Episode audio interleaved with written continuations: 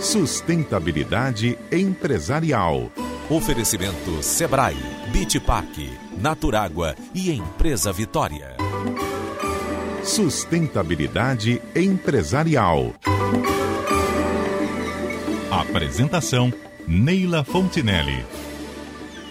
São 15 horas e 5 minutos. Olá, boa tarde. Sejam bem-vindos ao Sustentabilidade Empresarial desta terça-feira, 15 de setembro de 2020. Estamos ao vivo pela FM 95.5, AM 1010, CBN Cariri 93.5 e também pelo Facebook em facebook.com barra o Povo CBN e o Povo Online. No programa de hoje, nós vamos falar sobre manifestos e movimentos em prol da sustentabilidade. A sustentabilidade é um tema novo, podemos dizer que trata de um assunto da década de 70, mas ainda é novo, porque de lá para cá se vem debatendo e se reconstruindo, se desconstruindo o assunto em diversas áreas. E para se ter ganhos e resultados numa governança em tempos, é, nos tempos de hoje, fala-se muito mais em ser sustentável.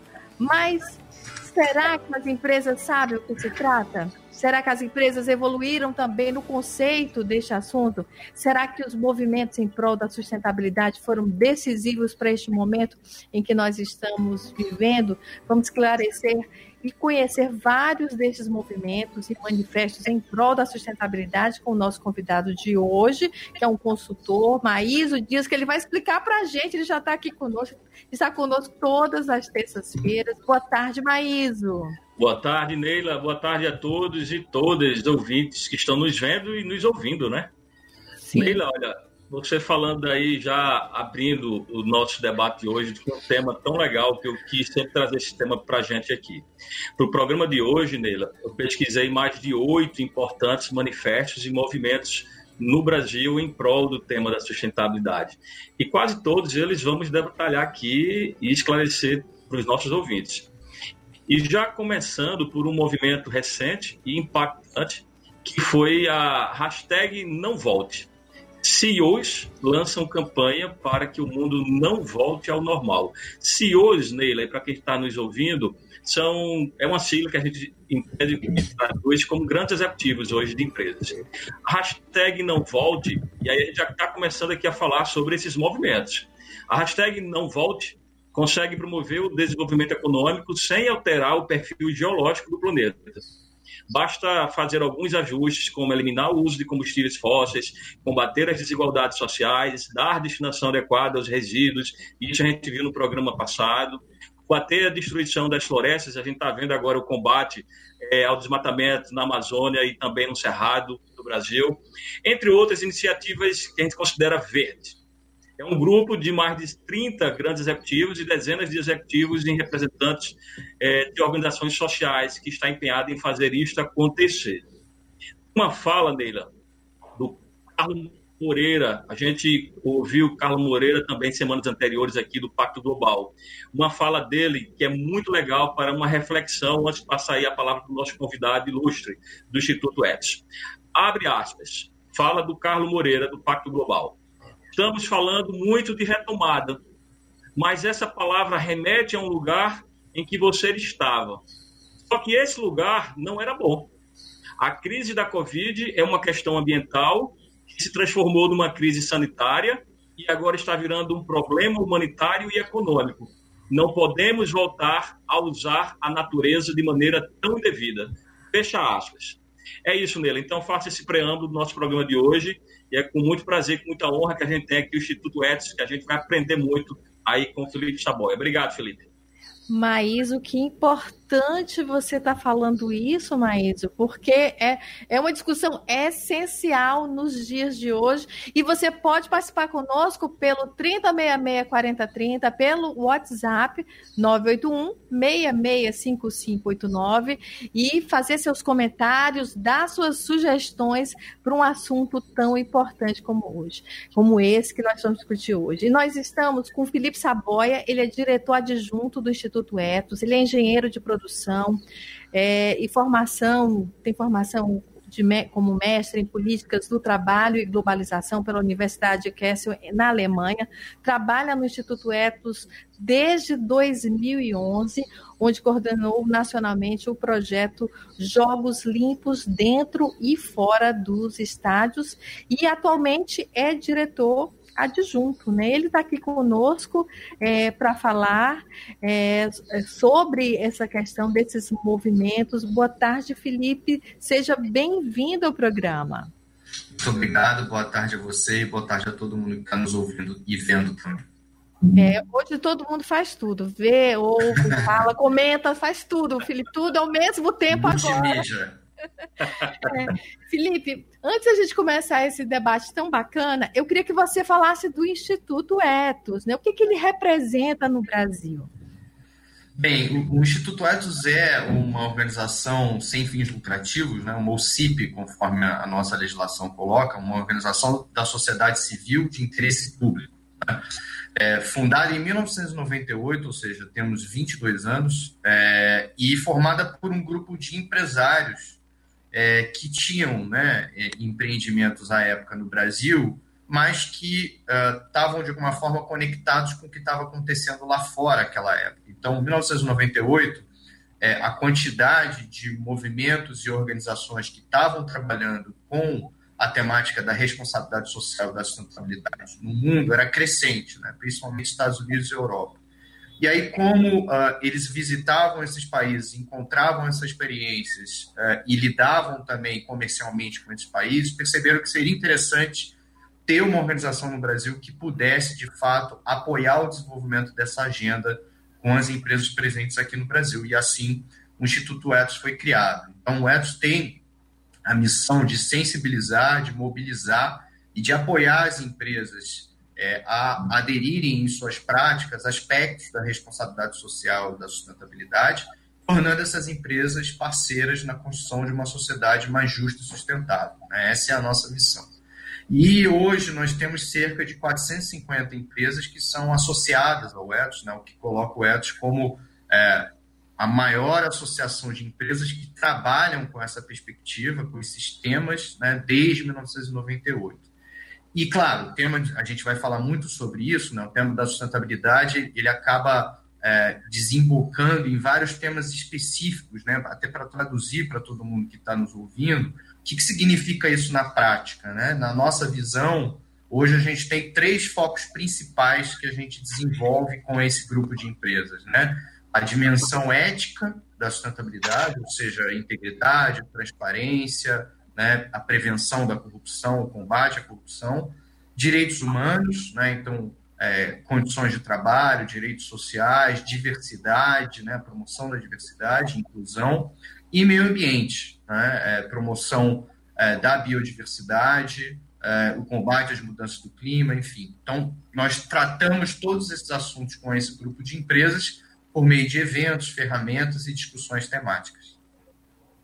Legal, Felipe. É, eu devo muito ao Instituto Etos toda a minha formação em sustentabilidade como especialista em responsabilidade social. Eu ia muito para São Paulo me capacitar e hoje, à frente aqui da Diálogos Consultoria, Felipe, a gente vem desenvolvendo, inclusive em parceria com o Instituto Etos, com os manuais, com os diagnósticos é, que a gente realiza junto às empresas aqui do Instituto Etos. Então, é uma honra estar aqui com vocês do Instituto Etos para debater esse tema. Felipe, é, existem, já falando sobre os movimentos, existem duas grandes e importantes organizações e redes globais em prol da sustentabilidade já presentes aqui no Brasil. Uma delas é o Sistema B, já falou isso em programas anteriores, e o capitalismo consciente. A minha pergunta para você, Felipe, é como é que o Instituto Etos vê essas organizações se mobilizando em prol da sustentabilidade se existe algum relacionamento ou articulação entre vocês, atores.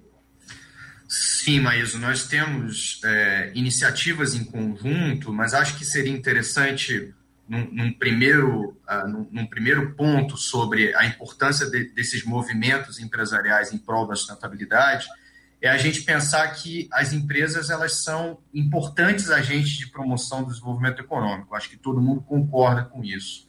E sendo assim, uh, e, e, tendo a economia né, introduzida nos últimos anos por esses outros componentes, né, que geram valor também econômico, as empresas elas de fato precisam ir além da sua atuação individual. Acho que esse é o argumento principal. Né? Então, por quê?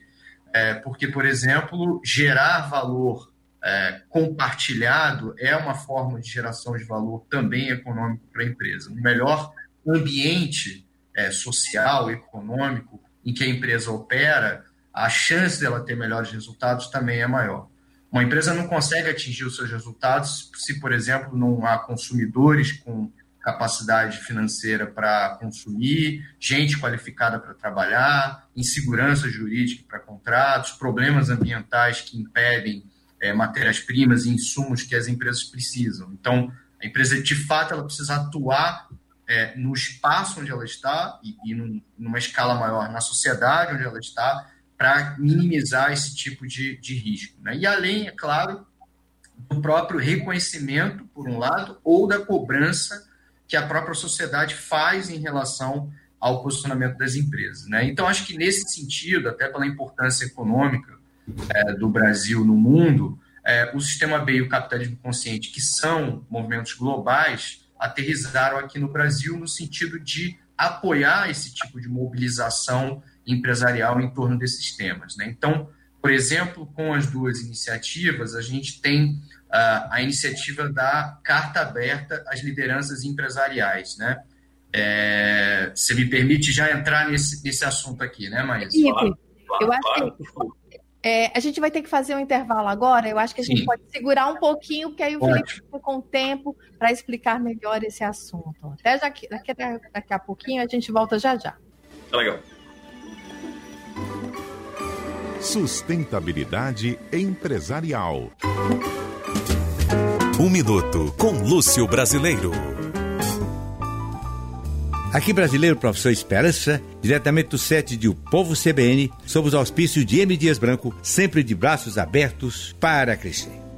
A pergunta: por que o noivo não pode pedir ao pai da noiva a mão da noiva? Bom, Poder pode, mas não é o mais correto. Por que não é o mais correto? Porque o noivo já fez a sondagem à noiva dentro da mesma geração. Então quem deve fazer esse papel? Primeiríssimo lugar, o pai. Segundo lugar, o avô. Terceiro lugar, o irmão. O quarto lugar, um tio. Em quinto lugar, qualquer outro tipo de parente. Em sexto lugar, um colega de trabalho. Em sétimo lugar, o padrinho de batismo. E por aí vai. Agora, de maneira nenhuma é completamente correto o noivo pedir diretamente ao pai da noiva. Isso posto, até amanhã com Deus.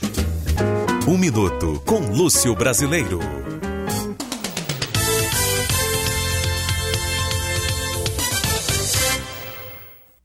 Te receber está no nosso coração. Cuidar do seu olhar é um compromisso. E cada prêmio representa tudo isso. Boris, Boris, Boris, a preferida do cearense, pode crer. Óticas Boris. Óticas Boris, há 45 anos, especialista em óculos de grau. Mundo Fê Comércio. Toda quarta-feira, às três da tarde, Maísa Vasconcelos conversa com especialistas, empresários e profissionais das diversas áreas do sistema Fê Comércio. Aqui você fica por dentro das novidades em educação, cultura, saúde, lazer e assistência oferecidas pelo SESC, SENAC e Instituto de Pesquisa e Desenvolvimento do Comércio. E ainda as oportunidades para os comerciantes, comerciários e trabalhadores do setor. Mundo Fê Comércio Comércio. Oferecimento Sistema Fê Comércio, criado e mantido pelos empresários do comércio. Visite o site CBN e ouça os melhores comentaristas do rádio brasileiro. E também leia os blogs, receba os podcasts e acompanhe as principais notícias do que está acontecendo no Brasil e no mundo. Clique www.cbn.com.br e fique por dentro.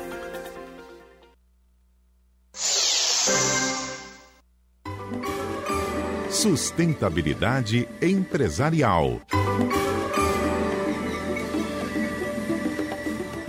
15 horas e 19 minutos.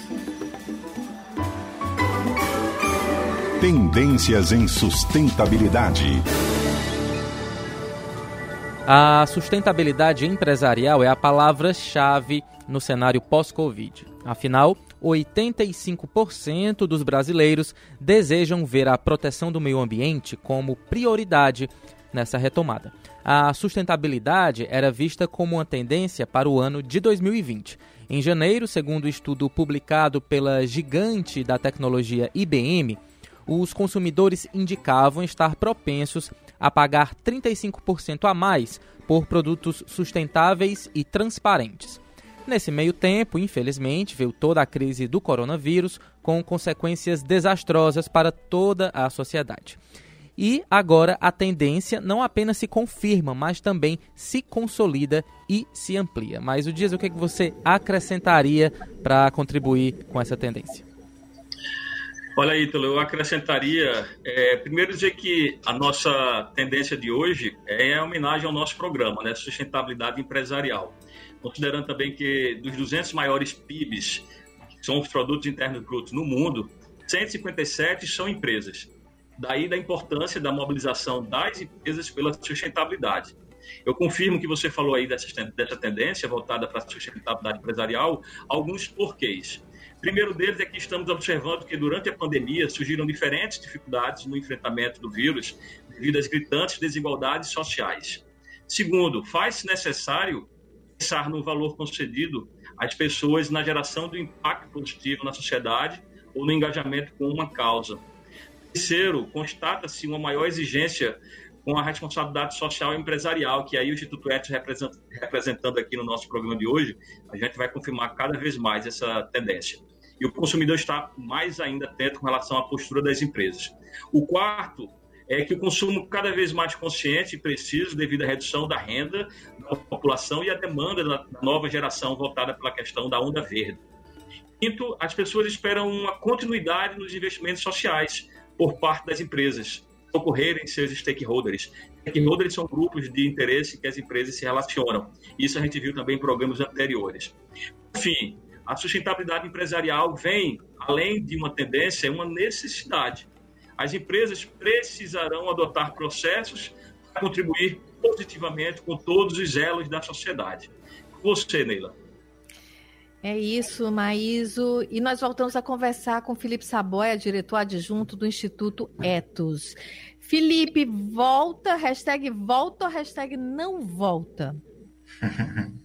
É, Leila, é, o que a gente tem é, hoje é, como pensamento é que, na realidade, obviamente, a, a, a, gente precisa voltar a uma certa normalidade, né, em algum momento né, do pós-pandemia, mas essa volta ela vai ter que ser em outros patamares, né? não pode ser o que havia antes. Né? Esses patamares precisam ser com bases é, sustentáveis, e aí, repetindo, né? Acho que quando a gente olha para a sustentabilidade, muitas vezes as pessoas tendem a olhar muito mais o eixo verde né, da sustentabilidade, mas também quer dizer é, um, negócios mais éticos, negócios mais justos também e com inclusão e diversidade. É, Felipe. Parece fácil, hein, Maíso? Fala aí para gente. Verdade, Leila. Pode continuar, Leila. Não, eu tô falando, eu tô brincando, na verdade, porque tudo isso parece um grande desafio, né? Você falou isso. várias questões são bem desafiadoras.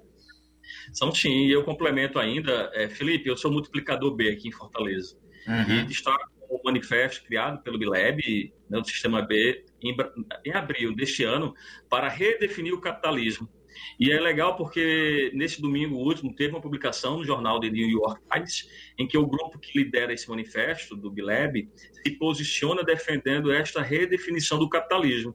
O nome desse manifesto é Imperative 21. Uhum. A ideia é engajar todos os negócios, mesmo aqueles que não são empresas B, que são certificadas B. A gente falou isso também no programa anterior nosso. As empresas B lideram o caminho e facilitam para que outros sigam a cultura do stakeholder. Mas um porquê desse movimento, que é muito legal para o mundo empresarial, que ele é muito recente, né, criado em abril e agora na semana passada veio à tona aí com essa matéria do New, York Times. No Brasil, a coalizão é formada pelo Sistema B, o braço do Bileb na América Latina, Rede Brasil do Pacto Global, Instituto Capitalismo Consciente, que você falou há pouco tempo, e pelo Instituto Etos. Então, veja que exatamente 50 anos atrás, o economista americano Milton Friedman disse sua conhecida frase, hoje ultrapassada, né? Que o capitalismo, abre aspas, que o capitalismo deveria ser centrado no acionista. Tinha como objetivo central a maximização dos lucros. Então, esse movimento é um movimento recente que é legal e que bom que o Instituto S também está encabeçando esse movimento. A minha pergunta, Felipe, é: você acredita que a pandemia fez as instituições e a sociedade se posicionarem ainda mais com manifestos e movimentos e por quê? Sem dúvida, Maíso. É, acho que é importante a gente pensar assim, quais as motivações que levam a esse grupo de empresas e organizações a criar esses movimentos, né? É, você pode ser uma empresa que adota padrões importantes de sustentabilidade na sua produção, na sua logística, no seu ambiente de trabalho, mas se apenas ela faz isso, qual, qual o impacto verdadeiro no mercado, na sociedade, no país? Né? Ela, ela não é uma ilha, né? existe um ambiente onde ela está inserida. Então, a empresa acaba ampliando essa atuação, tentando levando isso para o setor, o que é importante para dar escala. Mas aqui também tem uma limitação, né? pois, pois uma atuação setorial pode ser interpretada, por exemplo, como uma defesa de um interesse específico, etc. Então, organizações como ETOS, como o Capitalismo Consciente, Sistema B e esses manifestos, eles não estão ligados a um determinado setor, né? eles têm é, credibilidade, capacidade de mobilização, então eles acabam sendo indutores desses processos. Né? Claro que para aderir a movimentos como esse, as, as, empresas também, elas próprias, devem aderir a compromissos daquela agenda. Né? Não basta somente se engajar em movimentos e cobrar e, e mobilizar a sociedade, mas também assumir compromisso de que aquela agenda que está sendo colocada, a própria empresa é, vai também é, aderir e se comprometer. Agora, o que é interessante desse movimento do imperativo é que é, um dos componentes é a questão de políticas públicas. Né? Isso é algo que o Etos há muito tempo trabalha, ou seja, Claro que é importante a empresa mudar as suas práticas e melhorar as suas práticas. Porém, para a transformação da sociedade, isso não é o suficiente, né? porque muitas vezes isso esbarra em legislações ou esbarra em marcos regulatórios que não existem ou que limitam esse tipo de transformação. Então, promover e melhorar as políticas públicas para que esse comportamento sustentável seja estimulado também é um, é um fator muito importante de alguns desses movimentos. Felipe, com essa pandemia, está todo mundo trabalhando com plataformas, né? as pessoas ficaram, de uma certa forma, mais interligadas. Eu queria que você falasse dos movimentos empresariais nesse momento. É, qual o impacto deles? Um movimento como esse, hashtag volta ou hashtag não volta, por exemplo, entendeu? Qual o impacto deles? Olha, Leila, é, é, difícil a gente mensurar impactos concretos quando uh, você tem, por exemplo, uh, alguns dos manifestos são muito, uh, eles são muito mais no sentido de difundir conceitos, né, e de fazer com que a população e os, e os atores importantes passem a olhar para essa questão. Mas só voltando à questão que o Maíso colocou anteriormente, que nesse momento de pandemia uh, tem mais posicionamentos, mais manifestos, eu acho que tem três razões principais aí. Uma, porque, obviamente, em momentos de crise se faz necessário esses posicionamentos, pois cada um assume o seu papel social, né? Essa questão que você falou da solidariedade, da rede, eu acho que também as instituições acabam assumindo mais esse seu papel. Segundo, porque as respostas dos governos, né, dos poderes públicos em relação às questões sanitárias, ao apoio às famílias mais pobres e principalmente às micro e pequenas empresas, é, não foram suficientes. Né? Então, é, foi necessário um maior engajamento de outros atores para, de alguma maneira, é, contrapor a essa ineficácia do poder público para dar conta disso. Né? Então, por exemplo, acho que dois movimentos interessantes que surgiram é, na pandemia. Um foi a questão da renda básica, né? ou seja, garantir uma renda básica de sobrevivência para as pessoas desempregadas ou que perderam seus empregos ou que nem, nem conseguiriam um emprego. É, e outro movimento que o Não Demita, né? que durante alguns meses durante a pandemia, é, milhares de empresas se comprometeram a não demitir né, funcionários e funcionárias durante é, é, a, o período do, do auge da pandemia por acreditar que um ativo mais importante de uma empresa são os seus funcionários. Né? Então, eu acho e aí por fim, eu acho que esse, esse distanciamento social acaba gerando é, de forma paradoxal um maior engajamento social, né? Um maior, uma maior necessidade de cada um de se posicionar e consequentemente das instituições. Como não há, digamos, manifestações públicas nas ruas ou etc. Eu acho que uh, o posicionamento por meio de manifestos e por meio de movimentos tendeu ao crescimento por conta disso é uma manifestação política também, né? A gente não pode esquecer essa dimensão, né, de todos esses movimentos que é político no melhor sentido possível, né? Claro, palavra na verdade, na verdade, a política é, é um debate de ideias, né? Na verdade, então, como é uma crise que não, não havia precedentes antes dela, todos estão buscando soluções para o enfrentamento das questões que a gente vive, né? E é uma é uma crise tripla, digamos assim, porque ela é uma crise social ela é uma crise econômica e ela é uma crise sanitária. Né? Então, é preciso, sim, olhar sob diversas perspectivas e as empresas têm um papel fundamental pela geração de emprego, né, pela capacidade é, financeira e econômica e pela influência, principalmente quando o grupo de empresas se reúnem para debater um tema de relevância para o país. E lançando movimentos como esse, hein, Maís? Hashtag. Eu, fiquei, eu ainda estou impactada, né? Não volta, não volta, quer dizer, quase falando contra elas, né? Que todo o movimento para voltar e diz não, não volta, pelo menos do jeito que estava, não, né? É verdade. Tem muitos ainda que vai falar ainda hoje aqui desses movimentos, viu, Neila? Nós vamos fazer um rápido intervalo. Daqui a pouquinho temos o repórter CBN e a gente continua com esse assunto.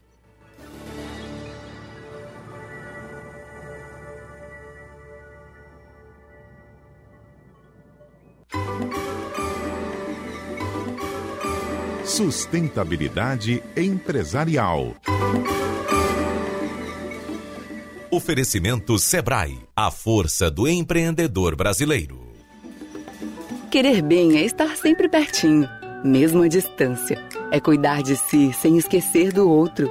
É pensar em todos, mesmo quando pensar nos seus. Aqui no Mercadinho em São Luís, o costume de querer bem se transforma em cuidado com a sua saúde e a da sua família. Por isso, conte com a gente para levar ainda mais qualidade e segurança até você. Vamos passar por este momento unidos em um só propósito. Mercadinho em São Luís, costume de cuidar bem. Seu cliente não paga? Acesse litigiocobranças.com.br e torne a sua empresa parceira. Confiança. Fiducia. Confiança Vertrauen. Confidence. Confiança. Confiança. Para reabrir escolas, faculdades, hotéis e restaurantes com toda a segurança biológica e controle sanitário, confie em quem tem padrão global em higienização contra a Covid-19. Confie na Única Serviços. Acesse unicaservico.com.br. Você sabia que depois do tabagismo, a obesidade é a principal causa evitável de câncer? Com o balão intragástrico SPATS, você tem um excelente aliado no combate à obesidade, perdendo em média 20% do seu peso total. Ele tem uma grande vantagem em relação aos outros por ser ajustável e de permanência de um ano. O procedimento é realizado através de uma simples endoscopia. Viva mais e melhor. Emagreça. Dr. Helmut Poti, CRM 10380, RQE 6284. Mais informações ligue 981 18 35 35.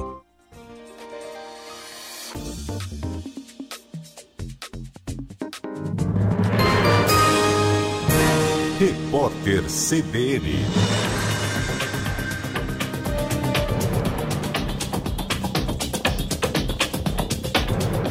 Terça-feira, 15 de setembro de 2020. Em apenas 14 dias, setembro já registrou mais queimadas na Amazônia e no Pantanal do que em todo o mesmo mês do ano passado. A Amazônia teve 20.485 focos de calor, contra pouco menos de 20 mil em setembro de 2019. No Pantanal, a primeira quinzena do mês teve 5.300 focos, quase o dobro dos 2.887 ocorridos durante todo o mês de setembro do ano passado. Os dados são do Instituto Nacional de Pesquisas Espaciais. O governo publicou a lista dos setores da economia mais impactados pela pandemia de coronavírus. São 34 atividades. As mais prejudicadas são as direcionadas às famílias e as que demandam maior mobilidade e contato físico nas áreas de serviços, lazer, eventos e turismo. Segundo a Secretaria Especial de Produtividade, Emprego e Competitividade, os dados visam orientar as agências financeiras oficiais de fomento. O secretário de Política Econômica do Ministério da Economia, Adolfo Saxida, afirmou que o Ministério está sendo conservador na projeção para o crescimento da economia em 2021. A nova previsão aponta que a retração estimada para o Produto Interno Bruto neste ano segue em 4,7%. Para 2021, a projeção de crescimento permanece em 3,2%. Segundo Saxida, o número poderá ser melhor com o avanço da agenda de reformas e com a consolidação fiscal. O exército de Israel afirmou que dois foguetes foram disparados na faixa de Gaza, que é dirigida pelo movimento islâmico Hamas.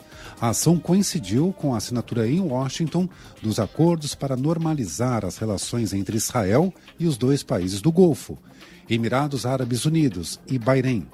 As informações são da agência France Press. No horário de Brasília, 3h35. Repórter CBN. As principais notícias do dia a cada meia hora.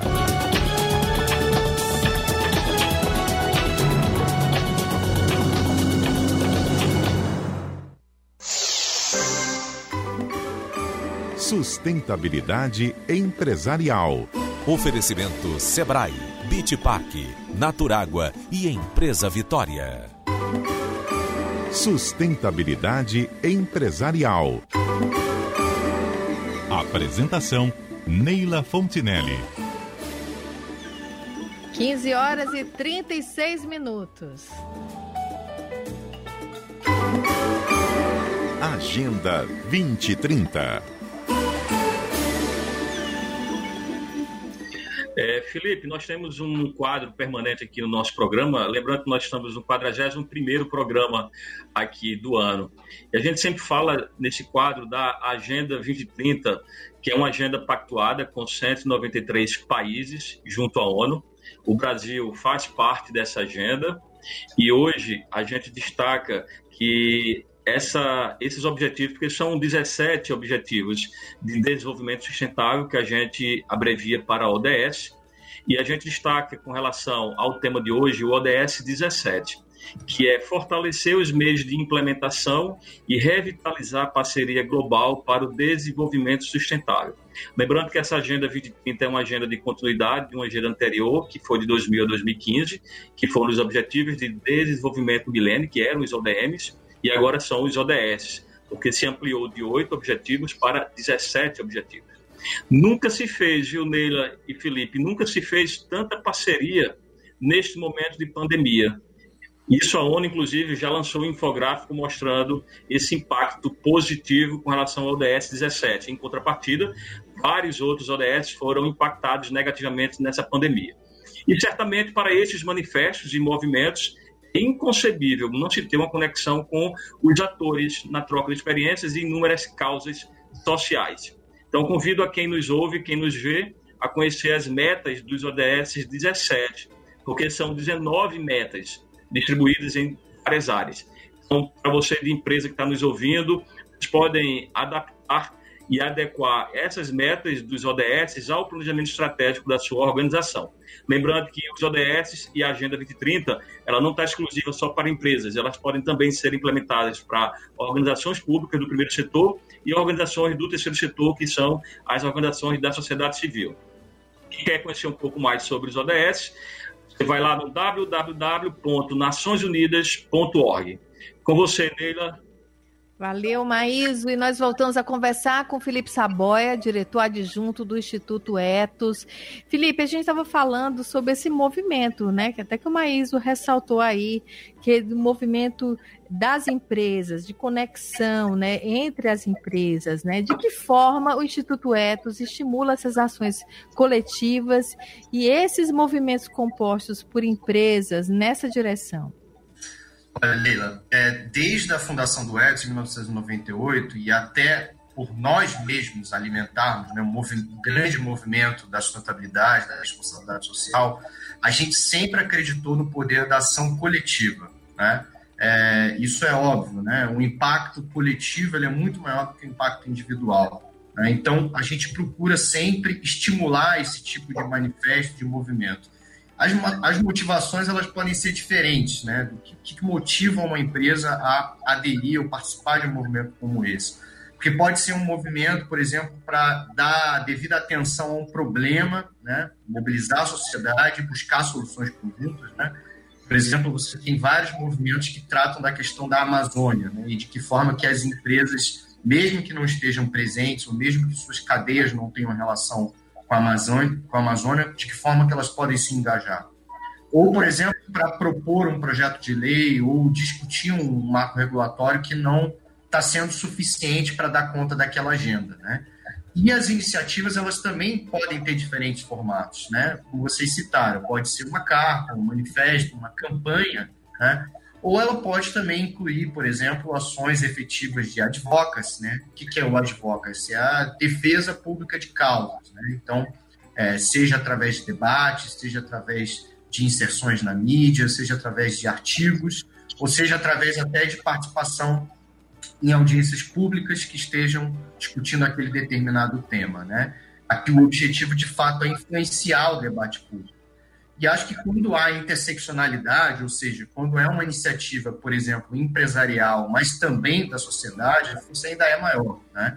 Quando reúnem-se, por exemplo, empresas, organizações da sociedade civil, universidades, etc., a, a, capacidade de mobilização e o potencial de atingimento dos objetivos é ainda maior. Né? Ao longo da nossa história, a gente tem inúmeros exemplos né, é, sobre movimentos empresariais que tiveram resultados interessantes. Eu vou citar aqui dois exemplos que acho que ilustram muito bem isso que a gente está falando, que já aconteceu no pré-pandemia. Né?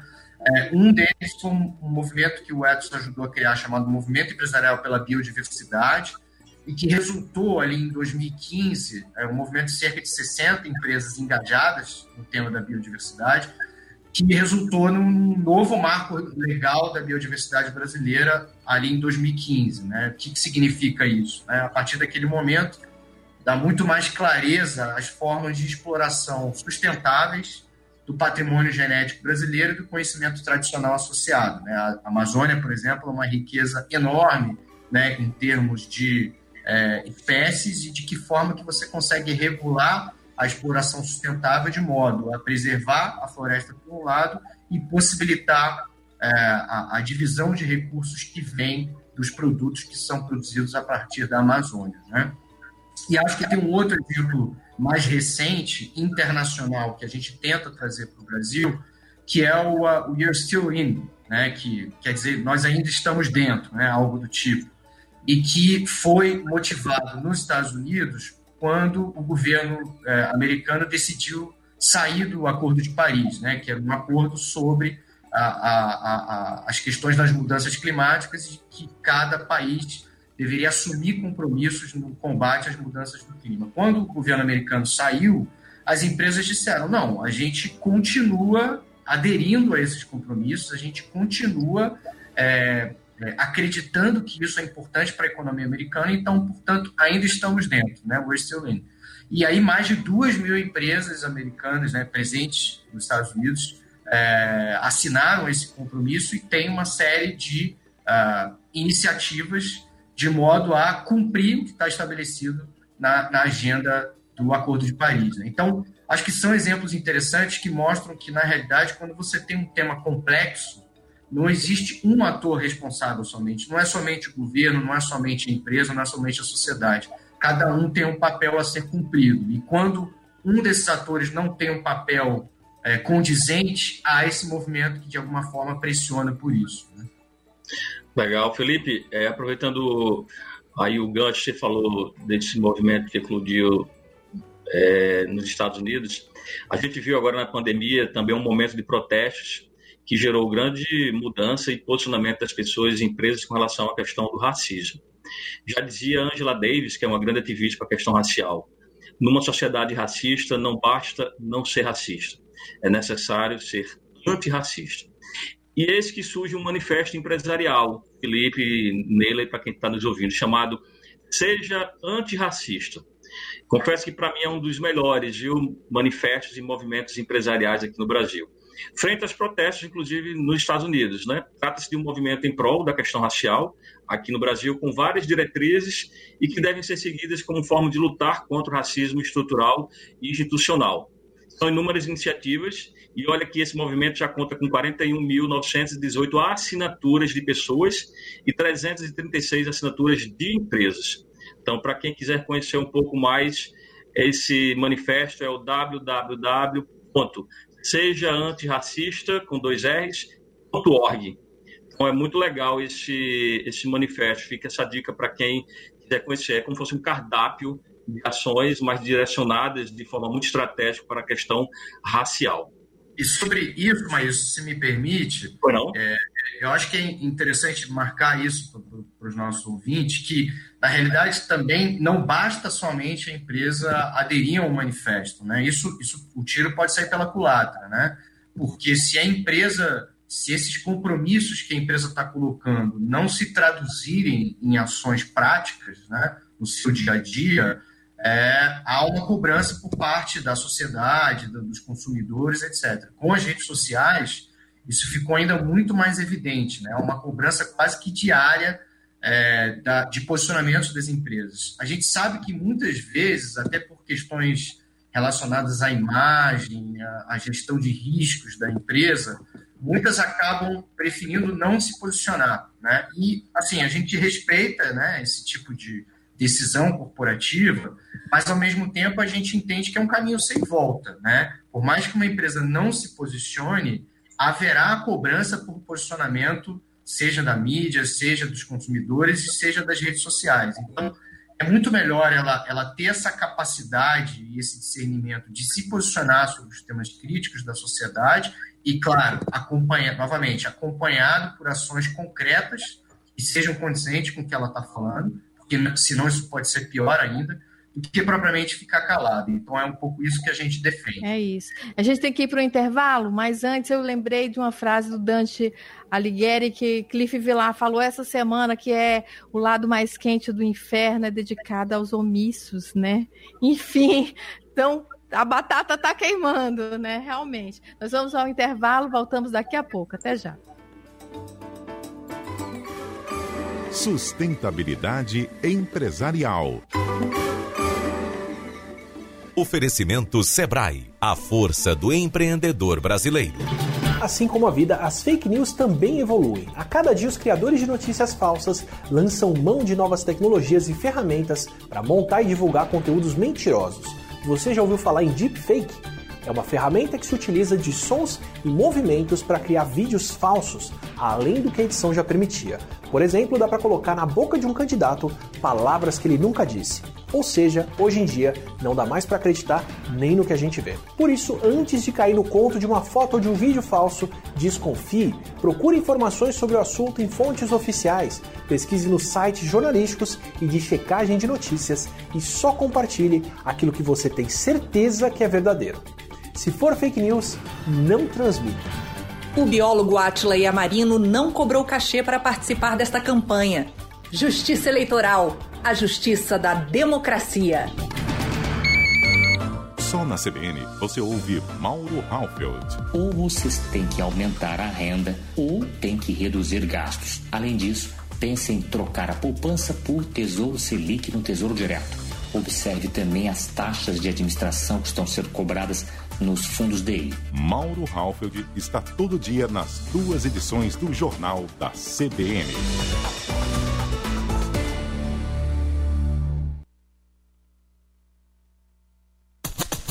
Hoje todo mundo tem que se cuidar. Tem algumas coisas que tem que fazer. Preste atenção, eu vou te ensinar. É fácil de aprender. Usar a máscara, lavar as mãos. É melhor se proteger. Evitar aglomeração. Juntos nós vamos vencer. Usar a máscara, lavar as mãos. É melhor se proteger. Evitar aglomeração. Juntos nós vamos vencer. Não pode esquecer do álcool em gel. Passar nas mãos quando tocar Todos os cuidados são necessários, só fazem bem pra gente, você vai ver. Usar a máscara, lavar aglomeração, juntos nós vamos vencer. Com a pandemia, muita coisa mudou. Mas o amor à vida deve continuar o mesmo. E estamos vencendo a Covid. Mas é preciso seguir tomando todos os cuidados. Vamos sair dessa juntos. Governo do Ceará. Você pode acompanhar a rádio O Povo CBN no seu iPhone, no iPad ou no seu smartphone. Basta baixar o aplicativo gratuito na App Store ou no Google Play. Esse ano tem eleições municipais, mas vai ser diferente por causa da pandemia. Todo ano sou mesária, mas esse ano estou um pouco preocupada. Eu quero ajudar o país, mas será que é mesmo seguro? Vontade de ajudar o país, né, minha filha? Mas não precisa ter medo. A sua saúde também é muito importante. A Justiça Eleitoral adotará protocolos rígidos para que os mesários cumpram seu papel com toda a segurança. Se você não faz parte do grupo de risco para o coronavírus, seja mesário. A Justiça Eleitoral conta com você. Seja um mesário voluntário.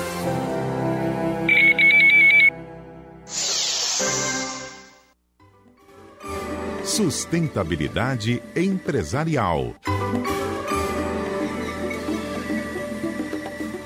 15 horas e 51 minutos. Sustentabilidade na prática. Bom, a sustentabilidade na prática, Felipe, é um outro quadro nosso aqui, permanente no nosso programa. E o sustentabilidade na prática de hoje vai para uma demanda bastante significativa, que inclusive na pandemia se falou muito e se demandou muito, que foi a diversidade e inclusão. E reforça uma matéria de hoje do site Infomoney, que fala que as empresas que não promoverem a diversidade serão cobradas pelos clientes, diz Luísa Helena Trajana. Essa matéria é muito legal, viu, Neila? Saiu hoje nesse site. Então, trazendo para a prática como implementar a diversidade e inclusão nas organizações. Isso eu venho convivendo diariamente, porque existe uma demanda por empresas aqui no Ceará muito forte para se implementar em sua governança a diversidade. Então, bem na prática aqui, pelo que a gente está vivenciando. Primeira etapa, realizar uma sensibilização do tema para toda a empresa. É um tema transversal que a gente precisa conceituar, o tema da diversidade e inclusão, porque são conceitos diferentes. Segundo passo é formar um comitê de diversidade para que exista uma representatividade das áreas temáticas nessa, nesse comitê. Terceiro passo é aplicar um diagnóstico situacional com relação à temática da diversidade em instituição. Então, é, é interessante e preciso saber de forma situacional como é que a, organização ela está com relação a essas áreas da temática da, da, da diversidade. Quarto passo é apresentar um plano de ação com foco nos diagnósticos e nos objetivos de desenvolvimento sustentável que de alguma forma se conectam com a diversidade. Quinto passo, elaborar uma política de diversidade, porque as empresas elas precisam se posicionar frente à diversidade e inclusão.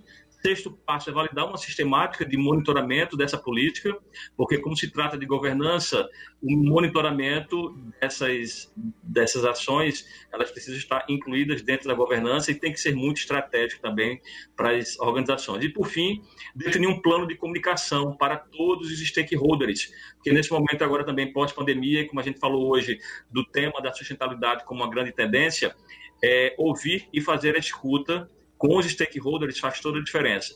E para comunicar também para cada tipo de grupo de stakeholders, é preciso um plano de comunicação. Então, diversidade e inclusão não vai ser diferente. É isso. Volto com você, Neila, Valeu, Maís. E nós voltamos a conversar com Felipe Saboia, diretor adjunto do Instituto Etos. É, Felipe, a gente está no momento de engajamento, né? Você tem que ter um conselho com diversidade, tem que estar tá em todas as campanhas, né? Abaixo o racismo, volto mais com consciência. A gente está chegando no final do programa. É, é excessivo esse engajamento ou tem que ser isso mesmo e é um caminho sem volta? Como ter equilíbrio nesse momento? Uhum.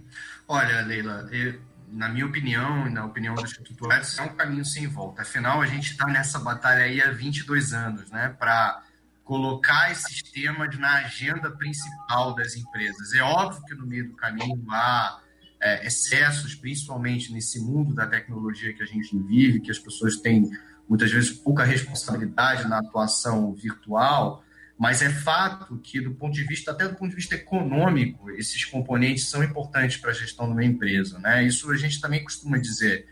Além do papel social, para além da responsabilidade social das empresas, há o componente econômico também, que, por exemplo, um tema como a diversidade que o Maíso trouxe, traz para a empresa. Né? Uma empresa mais diversa é uma empresa que tem mais ideias interessantes, ela tem mais ideias inovadoras, porque ela traz perspectivas diferentes da sociedade ela é uma empresa também que retém mais os seus talentos, porque as pessoas se sentem mais à vontade é, de, de fato, trabalhar naquele local e, e, de ser quem elas sejam, né?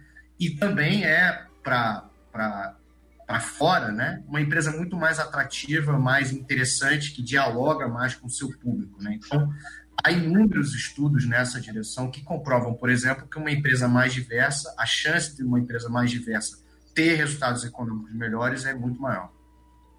É, isso já comprova, inclusive, com a McKinsey, né, que é a maior consultoria do mundo. E que bom que a McKinsey e Harvard, que é uma outra grande referência instituição de ensino global, vem defendendo a questão da diversidade no ambiente de trabalho.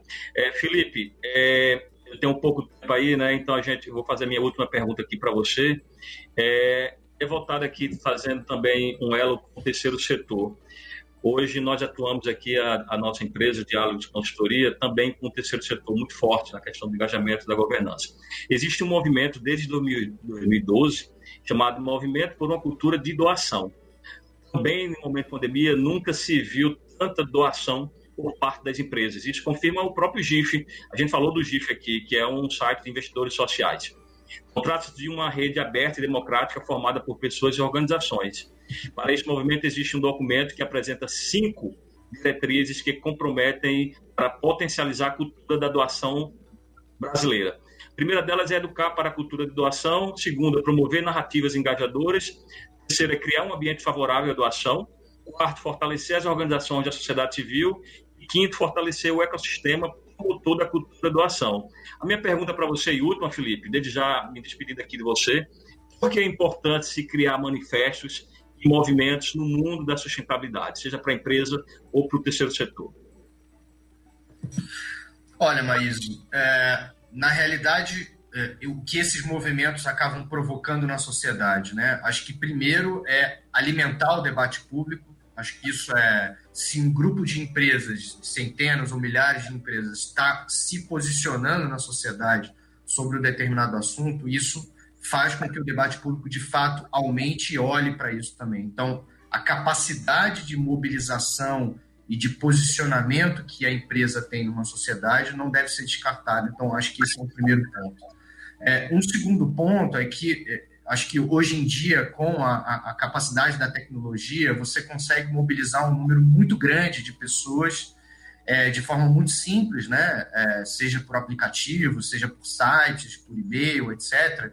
Mas é o que antes você demorava anos, né, para você mobilizar pessoas em torno de um determinado tema. Agora você faz isso de forma muito muito célere, né? Então isso abre espaço para de fato você trazer novos elementos, novos é, componentes que não necessariamente estavam no debate sobre um determinado assunto. Né? Então, acho que a questão da tecnologia é muito importante.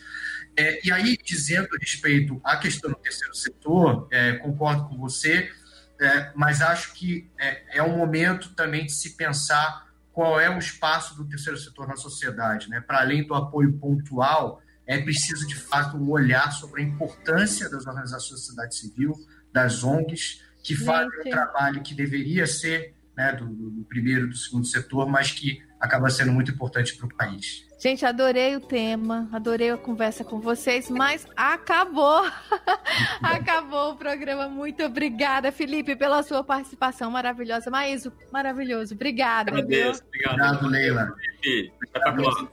Um abraço. Um abraço a todos. E o Sustentabilidade fica por aqui. Nós tivemos áudio de Adalto Rosa, de Javan, assistente de estúdio Jefferson Sales, produção Letícia Lopes, editor-chefe Ítalo Coriolano, diretor executivo Eric Guimarães, direção-geral de jornalismo Arlen Medina Neri. Apresentação Neila Fontinelli. Na sequência, você fica com o repórter CBN. Em seguida, Ítalo Coriolano na Hora Política. Até mais. Sustentabilidade empresarial. Oferecimento Sebrae, a força do empreendedor brasileiro.